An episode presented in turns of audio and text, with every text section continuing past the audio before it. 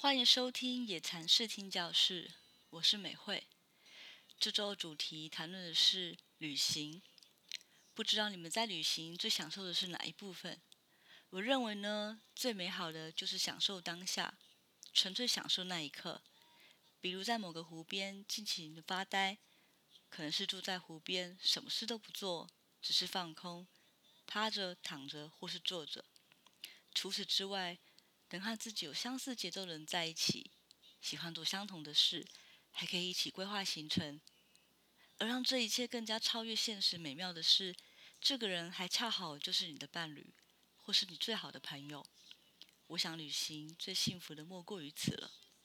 今天要介绍的这首歌《环岛旅行》，就是在讲这种幸福。这首歌来自熊宝贝乐团，两千年成立。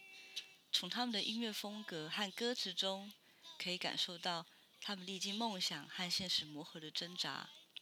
虽然在二零一八年完成两场演出后就解散了，但是熊宝贝年轻、清新摇滚的学生气息，还有多变的曲风，已经深植在我们的心中。